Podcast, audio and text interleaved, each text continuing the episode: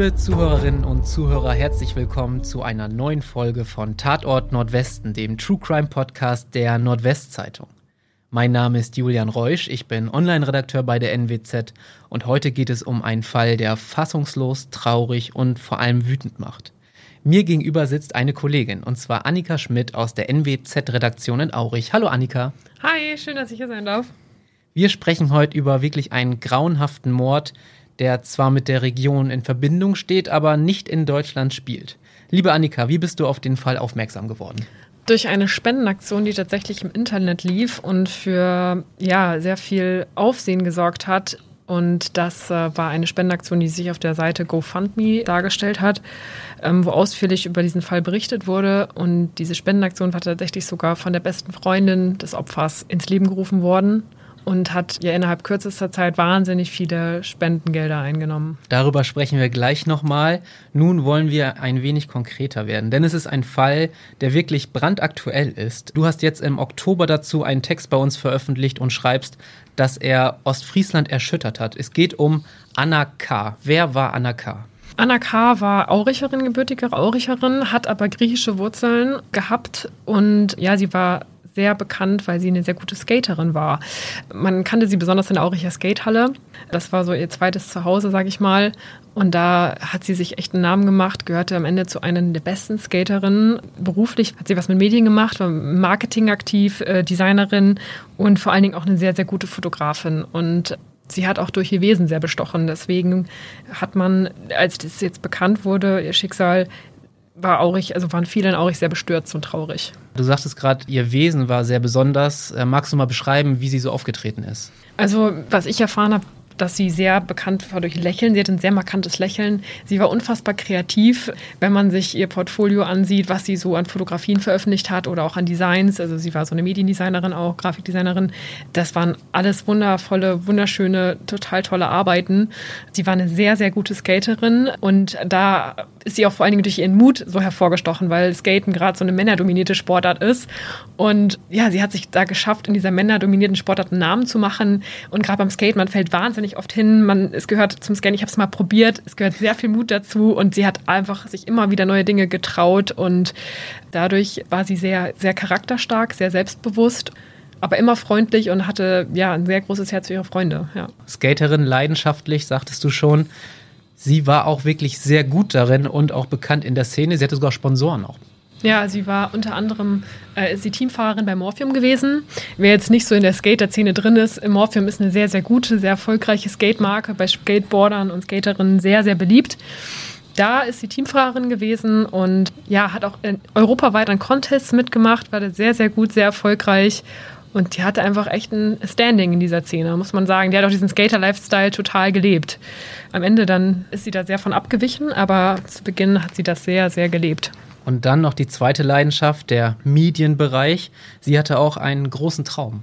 Sie wollte Dokumentarfotografin werden und war halt, wie gesagt, leidenschaftliche Fotografin. In zwölf Jahren hat sie das Ganze angefangen und hat Webseiten programmiert, hat ein Praktikum gemacht im, im Schwarz-Weiß-Fotolabor in New York sogar und hat das auch studiert. Sie hat eine Ausbildung zur Kauffrau gemacht für Marketingkommunikation und hat Branding und Grafikdesign in Hildesheim studiert. Also sie hat das wirklich leidenschaftlich verfolgt, genauso wie, also ich glaube, dass Anna alles, was sie gerne wollte oder erreichen wollte, immer mit Leidenschaft gemacht hat. Sowohl das Skaten als auch ihren Traum zu leben, eine Dokumentarfotografin zu werden. Und wir haben auch schon gesagt, dass sie aus Aurich kommt, doch der Fall in Griechenland spielt zu diesem Land hat sie auch eine ganz besondere Beziehung. Ja, ihre Großeltern, die kommen aus Griechenland, aus einem kleinen, kleinen Bergdorf äh, mit 350 Einwohnern. Und das Leben dort ist halt sehr einfach. Also das kann man jetzt nicht mit einem Dorf hier in, in Ostfriesland vergleichen oder in, in, der Nähe von Oldenburg kann man es definitiv nicht vergleichen. Das ist schon sehr, sehr anders, sehr viel fortschrittlicher hier.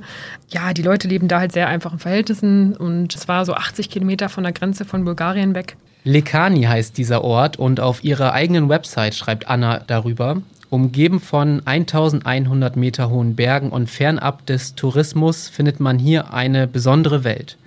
Öffnet man sich den Menschen, teilen sie die Magie, die dieses Dorf trägt. Sie hat auch ein 164 Seiten starkes Fotobuch über das Dorf in Eigenregie veröffentlicht. Aber was hat dieser Ort noch mit ihr gemacht? Ich würde mal sagen, er hat ihr Leben ziemlich grundlegend verändert. Aber nicht nur der Ort, sondern vor allen Dingen eine Person, die sie in diesem Ort kennengelernt hat. Das war ein Ziegenhirte, der zum Zeitpunkt der Tat 56 Jahre alt war also damit 25 Jahre älter als sie. Und für diesen Menschen und auch für das Dorf, aber hauptsächlich für diesen Menschen, hat sie in Deutschland alles aufgegeben. Sie ist ausgewandert und hat sich dann in diesem Bergdorf niedergelassen, hat sich da später dann auch um ihren pflegebedürftigen Großvater gekümmert und hat dann aber auch mit diesen Ziegenhirten die Tiere, sich um die Tiere gesorgt. Die hatten wahnsinnig viele Ziegen. Ich meine, es waren so 700 oder so. Und ähm, ja, sie hat ihn da so gut sie konnte unterstützt, hat sich da selbstständig einen Gemüsegarten angelegt, hat so ein Dasein als Selbstversorgerin gelebt tatsächlich. Und das, obwohl sie das ja aus Deutschland so gar nicht kannte. Und ja, sie hat sich da so schon ein ganz anderes neues Leben irgendwie aufgebaut. Sie hat da, glaube ich, auch die Sprache sehr schnell gelernt. Wann ist sie denn dahin ausgewandert? 2017 äh, tatsächlich und ähm, ist danach auch also langfristig nicht mehr nach Deutschland gekommen. Sie ist höchstens mal, also ich bin mir nicht sicher, aber ich glaube, sie ist vielleicht mal für einen Besuch noch nach Deutschland gekommen, aber sie hat dann recht schnell da, ist sie geblieben und ist einfach ausgewandert und hat da gelebt. Und beruflich war ihr Plan, dort auch selbstständig zu arbeiten? Genau, sie als Branding- und Grafikdesignerin wollte sie da selbstständig arbeiten und das hat sich aber nicht als ein einfaches Unterfangen dargestellt. Es war sehr schwer und viel schwieriger, als sie tatsächlich dachte. Aber privat hatte sie ja zu dem Zeitpunkt ihre große Liebe gefunden und dann wurde sie auch schwanger. Also schien es zumindest, dass sie ihre große Liebe gefunden hat. Sie hat, haben dann auch einen gemeinsamen Sohn bekommen, der kam 2021 im Herbst zur Welt. Aber kurz danach begann es schon, dass die immer öfter wohl gestritten haben. Zu den genauen Streitpunkten können wir natürlich nichts sagen, aber was die Nachbarn nach der Tat gesagt haben über ihren Mann, zum Zeitpunkt der Tat war es ja dann schon ihr Ex-Mann, war, dass er sehr besitzergreifend war, sehr eifersüchtig war und sie haben ihn tatsächlich mit dem Wort Tyrann beschrieben. Da fragt man sich natürlich, wie es dazu kommen konnte, dass Anna so lange mit seinem Mann zusammen war. Darauf werden wir keine Antwort finden, aber ich denke, anhand dieser Charaktereigenschaften, die ihm zugesprochen werden, gab es wahrscheinlich viele Streitpunkte bei den beiden irgendwann. Und dann kam die Trennungszeit, die war auch sehr intensiv für sie. Sie hat sich getrennt, dann nahm der Streit natürlich nicht ab. Im Gegenteil, er fing an, ihr und ihrem Sohn, ihrer Familie gegenüber auch Morddrohungen auszusprechen, weil ihr Ex-Mann halt sehr große Angst hatte, dann sie und ihr Kind zu verlieren, in dem Sinne, dass Anna mit ihrem Sohn oder mit dem gemeinsamen Sohn wieder nach Deutschland auswandert und also zurückkehrt in ihre Heimat. Da hat er große Angst vor, die beiden zu verlieren und hat sie sehr unter Druck gesetzt, sehr oft bedroht. Und Anna hatte dann irgendwann so große Angst und hat diese Drohung schon irgendwo ernst genommen, dass sie zur Polizei gegangen ist. Es gab schon damals, kam dann mit der Trennung ganz schnell und der Scheidung ganz schnell der Sorgerechtsstreit in Gang. Sie ist dann schon vor dem Gerichtstermin zur Polizei hingegangen und hat von den Morddrohungen berichtet. Die Polizei sagte ihr dann aber, sie sollte bitte den Gerichtstermin abwarten. Das hat sie dann auch getan. Und was danach dann folgte. Dazu kommen wir dann gleich, denn ich würde noch kurz die Frage stellen wollen, wie war denn die Unterstützung zu der Zeit von Freunden und Familie hier aus Aurich? Ihre beste Freundin hat ihr tatsächlich sogar angeboten, dass sie jederzeit wieder nach Deutschland kommen könnte. Sie könnte bei ihr wohnen mit dem Kind, ihr im Garten helfen und sie zu Hause unterstützen, im Haushalt, im Garten machen und hat ihr da wirklich Türen und Toren geöffnet, zurückzukommen. Aber das hatte Anna tatsächlich gar nicht vor. Also sie wollte gar nicht sofort mit ihrem Sohn zurück nach Deutschland, sondern erstmal in Griechenland bleiben und äh, dementsprechend war die Sorge oder die Angst ihres Ex-Mannes damals eigentlich sehr unbegründet. Für den Gerichtstermin, den du gerade schon angesprochen hast, kam dann auch die Mutter aus Aurich nach Griechenland, um ihre Tochter zu unterstützen. Und jetzt kommen wir zu einem sehr schwierigen Thema, deswegen eine kleine Content-Warnung. Als nächstes besprechen wir Details der Todesumstände, was auch den kleinen Sohn betrifft. Also wem das zu viel ist, dem raten wir jetzt an dieser Stelle die nächsten Minuten einmal zu überspringen und dann weiterzuhören. Denn nur wenige Tage nach dem Gerichtstermin ist Anna tot. Ja, und die Umstände des Todes könnten eigentlich nicht schrecklicher oder ungeheuerlicher sein. Nach dem Gerichtstermin, bei dem ja auch ihre Mutter anwesend war, um sie zu unterstützen, ist es zu dieser Tat gekommen. Ihre Mutter ist kurz nach dem Gerichtstermin wieder abgereist, zurück nach Deutschland. Und an dem Tag hat sich dann äh, Annas Ex-Mann wollte dann dem kleinen Sohn die Ziegen nochmal zeigen, mit ihm zum Ziegenstall gehen. Anna hatte schon ein mulmiges Gefühl und ist dann mit ihm mitgegangen, weil er sie auch nicht wollte, dass er mit dem gemeinsamen Sohn alleine zum Stallgebäude geht. Und als sie dann am Stallgebäude ankamen, hat ihr Mann, also ihr Ex-Mann, erst den kleinen Sohn erschossen mit sogenannten Vogelsplittern, also einem Schrotgewehr mit Vogelsplittern geladen. Man hat im Ende, da hat ein griechischer Gerichtsmediziner im Körper des kleinen Jungen zehn Holzsplitter gefunden. Sogenannte Pellets. Anschließend hat er dann Anna erschossen mit einem Schuss in den Rücken und einer Ladung, mit der man auch durchaus wilde Tiere im Wald erschießen kann. Also es war nicht dieselbe Ladung, mit der er seinen Sohn erschossen hat, sondern eine deutlich stärkere Munition. Erst hat er ihren Rücken geschossen und dann anschließend wohl auch noch weitere Schüsse abgegeben auf sie. Der Gerichtsmediziner spricht äh, davon, dass man nachher sechs Schüsse im Körper der Frau, also im Körper von Anna, feststellen konnte. Ihr Herz war beschädigt, ihre Leber und ihre Lunge war auch getroffen worden. Und wenn man sich diesen Tathergang anguckt, dann hat Anna quasi dabei zusehen müssen, wie ihr eigener Sohn vor ihren Augen erschossen wurde. Ja, das kann man sich, glaube ich, nicht vorstellen, wie schrecklich das gewesen sein muss. Es muss ähm, grauenhaft gewesen sein, ihre letzten ja. Minuten des Lebens, weil ja auch ihr Ex-Mann dann noch sich die Zeit genommen hat, die Munition zu wechseln. Und nachdem er dann Anna erschossen hat, hat er auch versucht und auch später geschafft, sich selber umzubringen. Ja, aber dafür hat er tatsächlich drei Versuche gebraucht. Und ja, der letzte Versuch, der dann erfolgreich war, war tatsächlich, als er sich sein Gewehr einfach in den Mund gesteckt hat und abgedrückt hat. Das war erfolgreich. Vorher hat er sich sehr, sehr stark verletzt, aber tatsächlich ähm, nicht so getroffen, dass es direkt zum Tod geführt hat. Erst bei dem dritten Schuss, der dann direkt ins Gehen ging, war es dann vorbei. Also eine abscheuliche Tat, über die wir hier berichten, die dann aber auch in Ostfriesland angekommen ist. Wie haben denn Freunde und Bekannte reagiert? Die waren total geschockt, muss man einfach sagen. Sehr, sehr viele waren sehr bestürzt, geschockt und konnten das gar nicht glauben, was da passiert ist, weil Annas Leben sich ja auch in der Zwischenzeit so wahnsinnig verändert hatte. Also sie war ja definitiv, ihr Leben war nicht mehr so, wie es war, als sie aus Deutschland weggegangen ist. Da hat sie diesen Skater-Lifestyle gelebt, war selbstbewusst unabhängig und hatte Ziele, Träume und sie ist dahin gegangen und Leben hat sich von Grund auf verändert. Das berichtet auch ihre beste Freundin. Ähm, ihre beste Freundin hat dann zur Überführung, die Überführung, die Eltern von Anna haben sich natürlich gewünscht, den Leichnam in Deutschland zu beerdigen, nah beim ihrem Wohnort. Und das kostet aber sehr viel Geld. Es kostet tatsächlich wohl 7000 Euro. Annas beste Freundin hat dann ein Spendenkonto eingerichtet eine Spendenkampagne gestartet, über die wir ja auch darauf aufmerksam geworden sind. Das hat, dieser Spendenaufruf hat innerhalb kürzester Zeit knapp 25.000 Euro eingenommen. Also haben über 700 Leute gespendet, also knapp 800 Leute haben tatsächlich gespendet, um diese Überführung zu ermöglichen. Leute in ihrer Skatehalle konnten das auch gar nicht glauben, haben Anna natürlich lange nicht gesehen gehabt. Ja, ich weiß, dass in ihrer Skatehalle, also in ihrem früheren Trainingsort in Aurich, soll jetzt auch eine Gedenktafel, eine Gedenkwand zu Ehren von Anna äh, gestaltet werden.